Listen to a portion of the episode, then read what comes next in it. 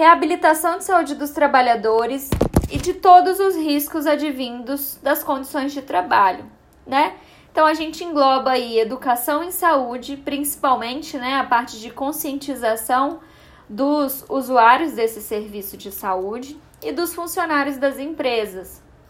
Hoje em dia a gente já tem empresas investindo aí em momentos, em pausas específicas para alongamento, a, a contratação de técnicos em segurança do trabalho para fazerem esse acompanhamento mais próximo dos cartões de vacina, da saúde do trabalhador como um ponto geral, né? Aí a gente inclui a CIPA, né, que é a Comissão Interna de Prevenção aos Acidentes, também está relacionada à saúde do trabalhador dentro das empresas. E isso confere estabilidade de dois anos aos funcionários que participam dessas comissões internas, tá bom? Então, o funcionário não pode ser mandado embora nesse período, porque ele está ali cumprindo uma, uma função é, conferida a ele, mas que ele vai estar tá mostrando para a empresa, para o empregador, a opinião de vários outros funcionários. Então, ele não pode ser punido a partir dessa opinião geral dos outros é, colaboradores. A vigilância de saúde do trabalhador, ela caracteriza-se por reunir atividades que destinam a identificar a presença de riscos nas condições de trabalho e propor intervenções com a finalidade de proteger, promover a saúde, auxiliando na recuperação e reabilitação da saúde dos colaboradores. Então, gente, aqui eu coloco para vocês uma, uma figurinha é, de um colaborador falando com o chefe, né? A máquina triturou o Zé. Aí o chefe, ele fala, que tragédia! Mas ele pensa, nossa, a máquina parou de produzir. Então o capitalismo faz a gente se tornar frios. A gente não tá dando importância para aquela vida ali que estava trabalhando pela produção da empresa, e sim pela queda de produção que isso vai resultar. Então, por muitas vezes a gente tem que se atentar para não acontecer isso aqui, pessoal. Vocês vão ser profissionais, provavelmente alguém vai para a parte de gestão, então isso vai acontecer com vocês. Vocês vão ver que que não é brincadeira. As empresas elas pensam no, na produção, no rendimento, no lucro. E quando acontece um acidente, aí para tudo os outros funcionários ficam com medo, existe uma queda da produtividade da equipe em geral, então é uma, é uma perda de todos os lados. Então ele explana que tá triste, mas ele pensa logo no que a empresa precisava naquele momento. Então a gente tem que se atentar para não perder essa humanização, tá bom? Aqui no outro momento, é, os funcionários falando, é, tentando brigar com o chefe, o chefe lá fumando charuto e soltando dinheiro, né? Não se preocupem, vocês terão aumento. Aí alguém perguntou: e de quanto que vai ser? De muito trabalho, horas. Vocês querem aumento de quê? Então, o capitalismo ele tem desses lados, né? O empregador ele acaba exagerando nas cobranças e a forma também com que se fala. Aqui nessa outra tirinha, os funcionários estão gripados, né? Atim, coffee, coffee, atim, atim.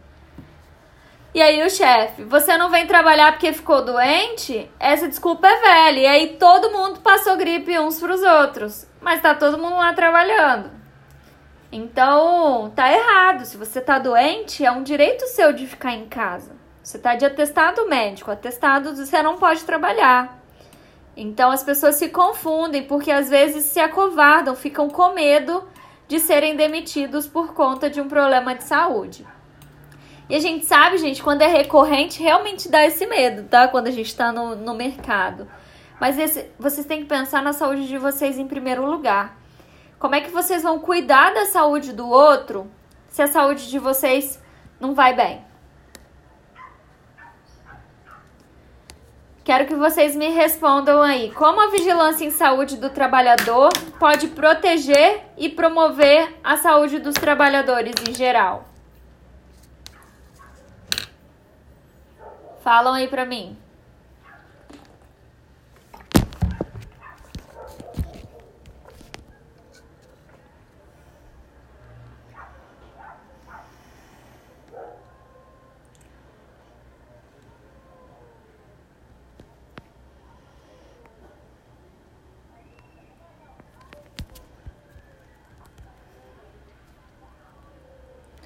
Hein, pessoal?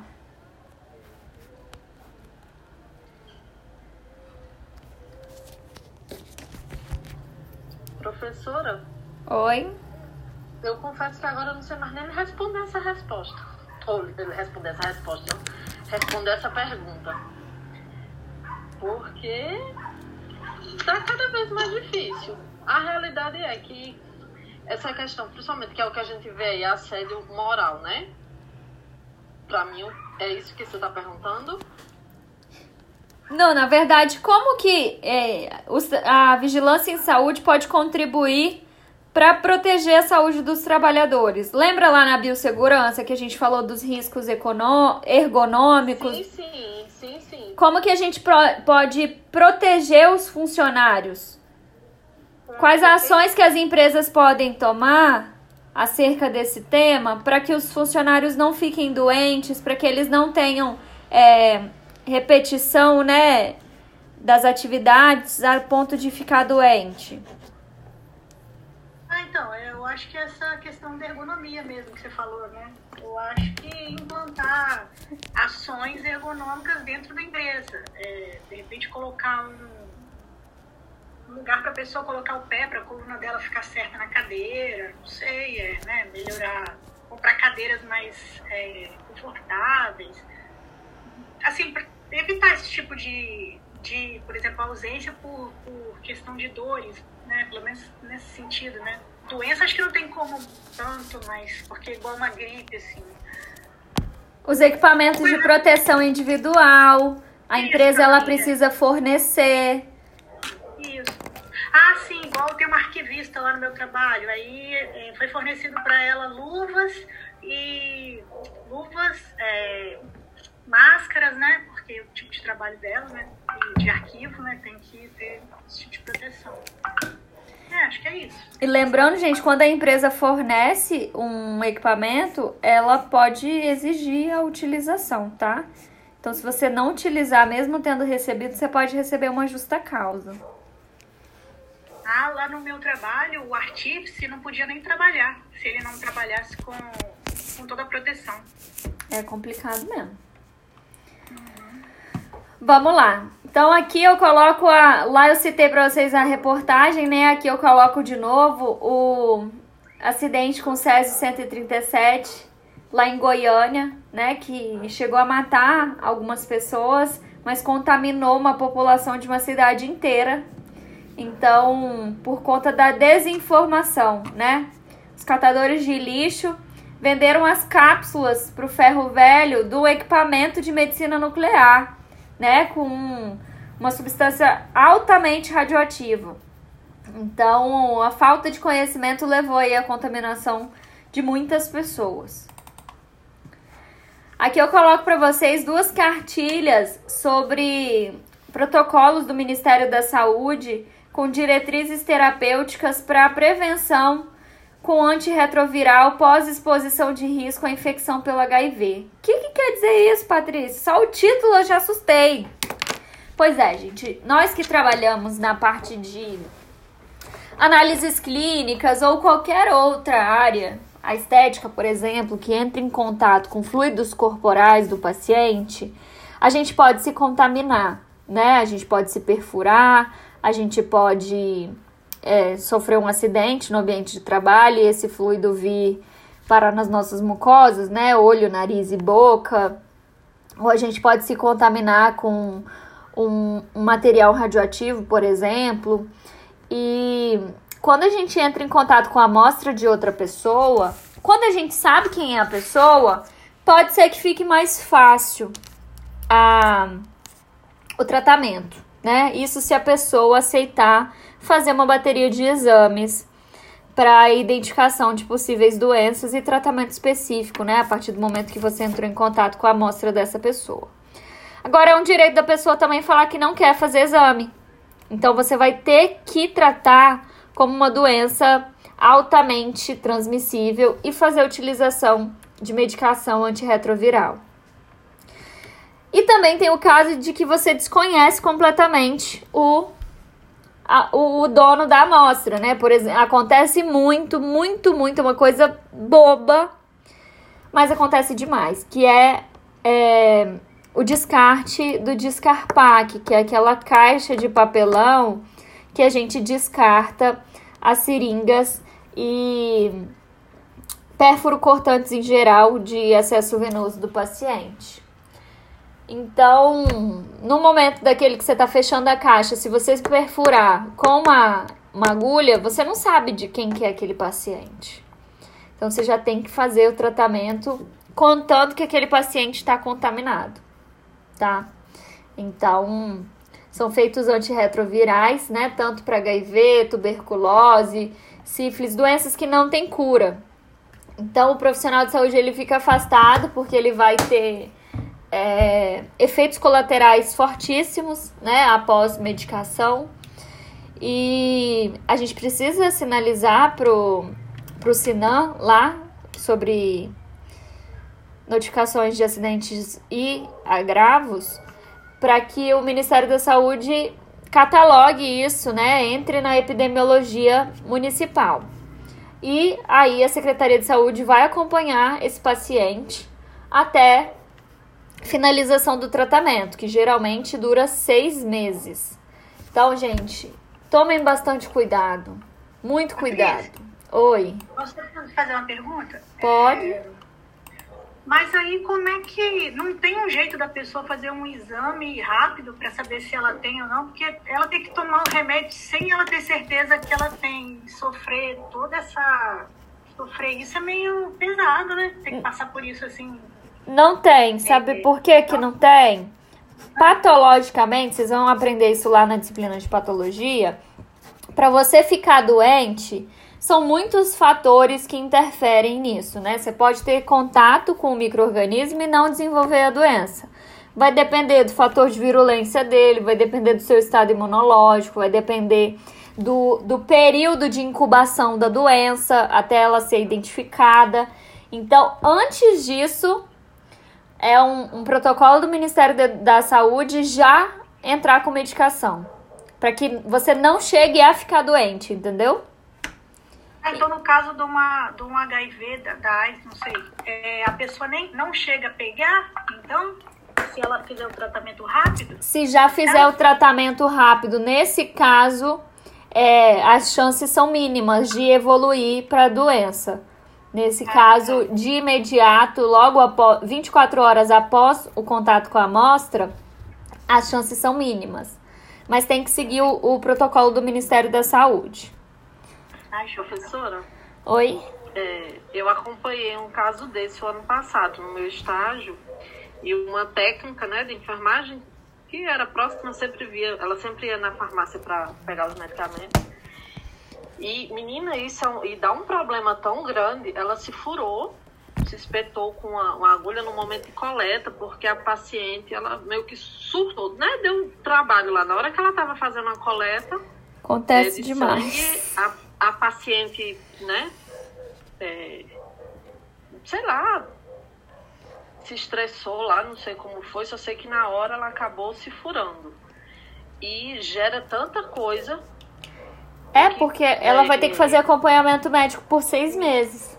É, acompanhar. Ela foi, na, no mesmo momento, já foi afastada, já veio a supervisora, já chama a CIPA, já vem é, já, a equipe, né, como você está falando aí, realmente, da, da Secretaria de Saúde Municipal, já vai no hospital para tirar os dados, coletar os dados. E só foi mais fácil porque a paciente é, é, se prontificou a fazer todos os exames que fossem necessários porque, assim, acho que mais um peso na consciência, né? Por ter machucado a técnica.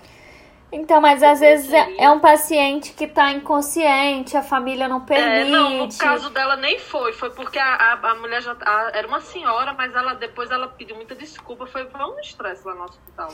Mas é porque realmente foi um momento que ela já estava muito nervosa, de muitos dias de internação, fazendo muitos exames. Isso aí, acontece demais. Foi no momento, no momento de estresse, né, dela, que ela acabou descontando na técnica e a técnica acabou se espetando com a, com a, com já agulha. com a agulha contaminada, né? Que já tinha entrado em contato. Então, eu já eu trabalhei muito tempo com diagnóstico por imagem, né? Como eu falei com vocês. Gera a gente coisa. gera muito, muito transtorno.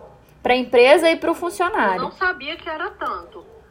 Até saber, né? Ah, no dia seguinte já veio a equipe da Secretaria de Saúde, já não sei o que, ela já foi afastada fazendo tratamento, uma burocracia muito. E foram muitos dias que ela ficou afastada do trabalho. E gera uma burocracia muito grande, muito grande quando acontece isso. É isso mesmo. Eu trabalhei muito tempo com diagnóstico por imagem, né? Todo paciente a gente precisava fazer acesso venoso. Então, eu vi muitos funcionários acontecerem isso, assim, muitos mesmo. Mais do que vocês imaginam. Porque a gente pensa que por serem funcionários experientes, isso não acontece. Acontece, gente. Todo mundo tem um dia ruim. Todo mundo tem aquele dia de pé esquerdo, sabe? Que o pão cai com a manteiga virado para baixo. Dá tudo errado. E aí é esse dia que a gente tem que ter uma atenção redobrada. Porque é aí que os problemas acontecem. Tá? Coloquei aqui para vocês uma reportagem que eu achei muito legal, né? Que fazer pipoca prejudica seriamente a saúde. Mas é a pipoca, gente, de micro-ondas, tá? Que passa por um processo industrial para dar sabor, né? Tem realce de sabor, tem conservantes, aromatizantes e algumas fábricas colocam o diacetil, que é um condimento de sabor amanteigado. Para quem come, esse aditivo não tem tantos riscos à saúde, mas no ambiente industrial, quando ele tem altas temperaturas, ele evapora, a gente respira e isso afeta os brônquios. É, nos Estados Unidos teve um estudo que oito trabalhadores de uma mesma fábrica tiveram bronquiolite, né, uma inflamação nos ramos dos brônquios e os, os funcionários tiveram que ser afastados. Então, às vezes, para a indústria alimentícia também tem esses, esses problemas, né? Então, pode não acarretar a saúde de quem consome, mas acarretar a saúde do trabalhador ou vice-versa, tá? Então, só uma informação diferente da nossa rotina. Coloco aqui para vocês, gente, o site da Anvisa, que lá tem muitas informações legais. É, tem vários artigos recentes sobre é, diferentes tipos de doença, diferentes tipos de situações, protocolos diferentes. Então, é legal para vocês visualizarem, tá? O, a Anvisa, que é a Agência Nacional de Vigilância Sanitária, ela tem diversos tipos de sistemas de informação e esses sistemas, eles têm siglas específicas, né? O SIN, SINASC, SINAM, CI e CIA. Assim como o censo do IBGE, o PNAD e o CIAB. Todos eles estão relacionados ao cadastro de estabelecimentos de saúde sobre alguma informação importante para Anvisa, tá? Vou falar de cada um deles. O SINASP Gente, é para nascidos vivos. Toda criança que nasce viva, ela entra no cadastro do Sinasc. Então, nesse cadastro contém data de nascimento, sexo, o peso quando nasceu, o tipo de parto, idade da mãe, quantas semanas de gestação a mãe estava no dia do nascimento, número de consultas de pré-natal, endereço da mãe e quantos filhos a mãe já teve. Tá? Essas são informações importantes para a parte epidemiológica. O SINAM é o sistema de agravos de notificação. Então, quando existem alguns tipos de doenças específicas, olha, vou, vou abrir aqui para a gente ver. Acidentes por animais peçonhentos, então aranhas, cobras, é, escorpião, precisa ser notificado. Atendimento antirrábico, botulismo, carbúnculo, cólera, poliomielite, sífilis, entre outras doenças. São, são mais de 40, tá? É, isso entra na lista de doenças de notificação compulsória. Tanto os hospitais, as unidades básicas de saúde têm que fazer esse cadastro no Sinam. E aí a epidemiologia consegue fazer uma distribuição espacial, né? Com relação às patologias, por exemplo. Nesse caso, a gente estava falando do HIV. Então, consegue fazer isso com relação aos anos, olha. Isso é muito legal, a gente consegue fazer um mapeamento. O CI é um cadastro de internação hospitalar. É um cadastro específico para hospitais. Então, o hospital, sua natureza jurídica, o paciente, né, com todos os dados pessoais, internação, né, o que, que aconteceu, se faleceu ou não e quanto que houve de gasto com esse paciente. Muitas vezes, gente, isso não vai ser feito por um profissional farmacêutico ou biomédico, tá? Isso pode ser feito por um enfermeiro, por um administrador, mas é importante vocês saberem que existe esse tipo de cadastro. O CIA é um cadastro ambulatorial, né? Para todos os procedimentos ambulatoriais realizados em unidades de saúde. O município de Vitória é o município que tem o sistema único de saúde totalmente automatizado. Então, os agendamentos são feitos via virtual, tudo online. Maravilhoso, vocês já usaram? Vitória é incrível, dá super certo. Alguém já usou? Ninguém?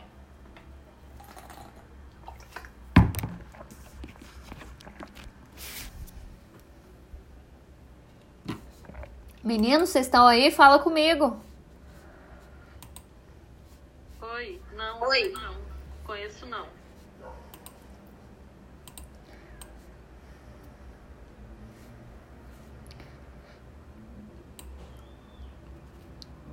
Ô Everton, eu não entendi sua pergunta aqui no chat. Me explica o que, que você quis dizer.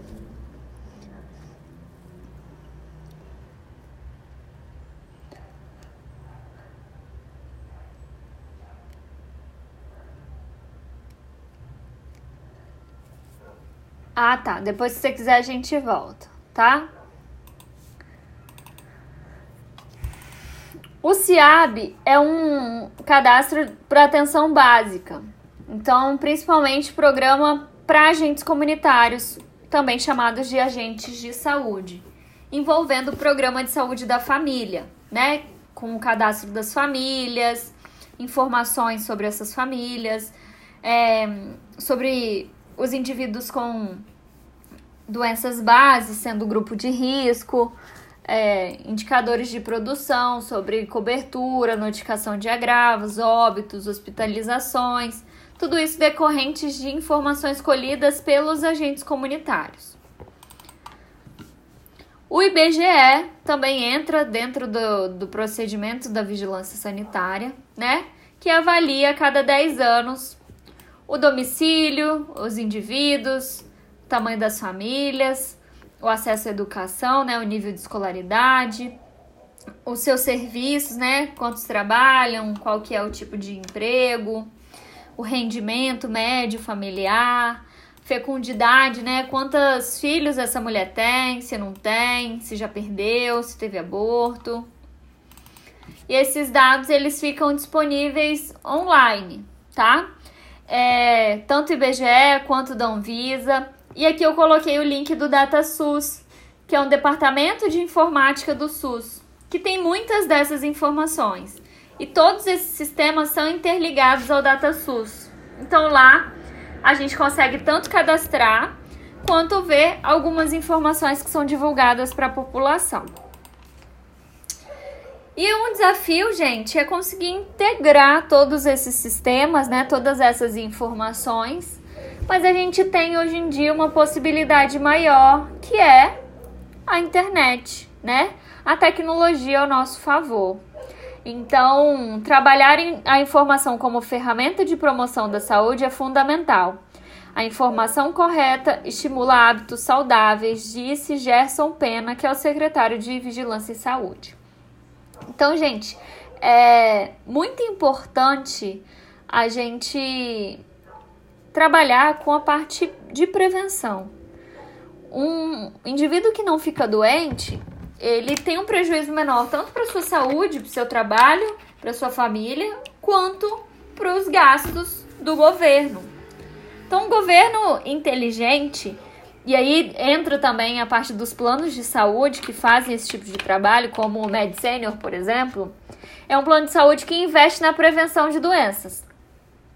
É um plano de saúde que vai trabalhar com o paciente deles antes do paciente ficar doente. Antes do paciente precisar de uma cirurgia, antes do paciente precisar de tratamento de fisioterapeuta, de fonoaudiólogo, de cirurgia. Então, a informação ela é tão importante quanto o tratamento, porque a gente consegue evitar muita coisa a partir dessa troca de conhecimento. Por isso que a disciplina de práticas de extensão, gente, ela precisa ser valorizada. Vocês, estudantes, têm que entender o quanto que isso é importante para a formação de vocês. Entender que vocês botarem a mão na massa para compartilhar as informações faz toda a diferença na vida de vocês. É o primeiro contato que vocês vão ter com o público, é o primeiro contato que vocês vão ter com esse sentimento profissional. Você acabou de aprender e você está ensinando isso para alguém. Olha que maravilha! São pouquíssimas as pessoas no Brasil que têm acesso à educação a nível superior. Vocês estão tendo essa oportunidade, vocês estão aprendendo coisas incríveis. Então vamos pensar em ferramentas de compartilhar isso para a população, principalmente a população mais carente, a população que precisa de informação. A gente pode fazer projetos de extensão maravilhosos principalmente com essa disciplina de PEI.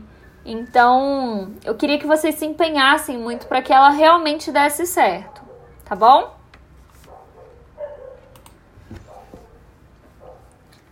É, o Ministério da, da Saúde publicou uma portaria que fala sobre a integração da vigilância em saúde com a atenção primária justamente para fortalecer essa parte informativa, né, da atenção primária. E aí fortalece também o planejamento no SUS, uma vez que a gente tem menos pessoas doentes, a gente tem menos gasto, tá? E eu coloco algumas experiências de é, vigilâncias no Brasil afora, né?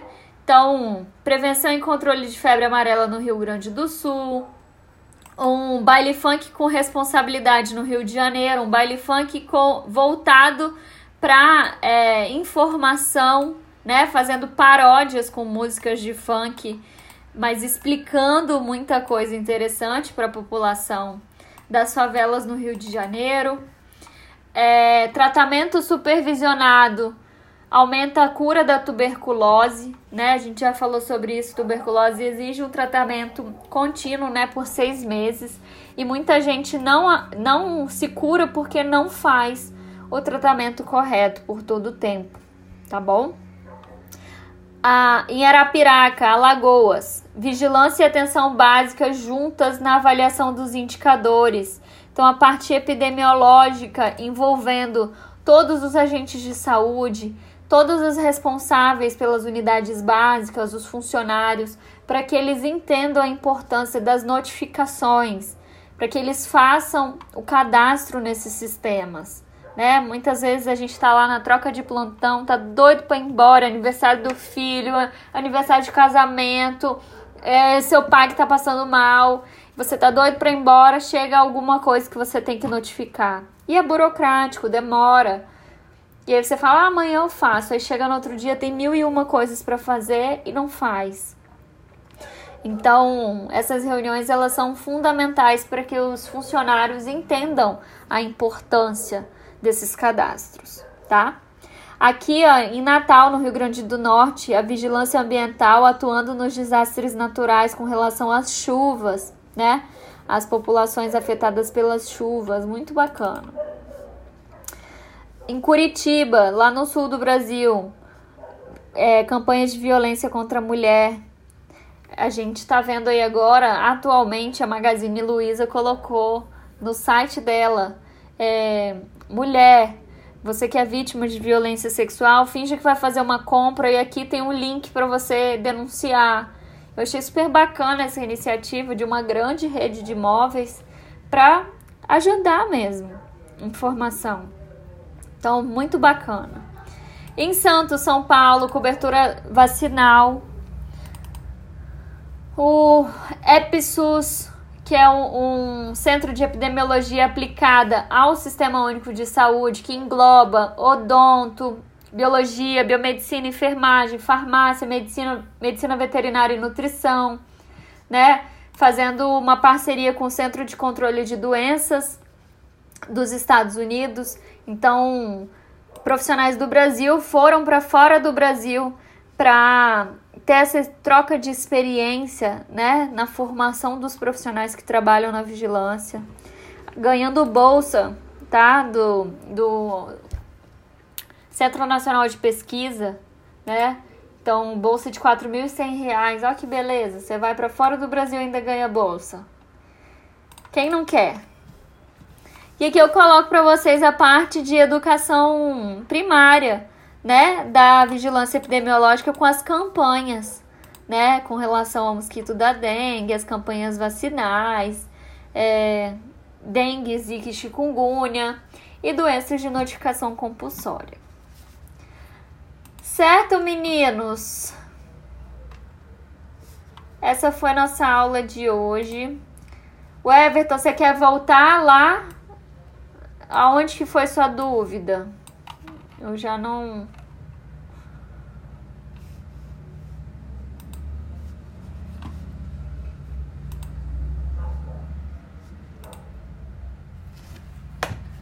Alguém tem alguma dúvida, gente?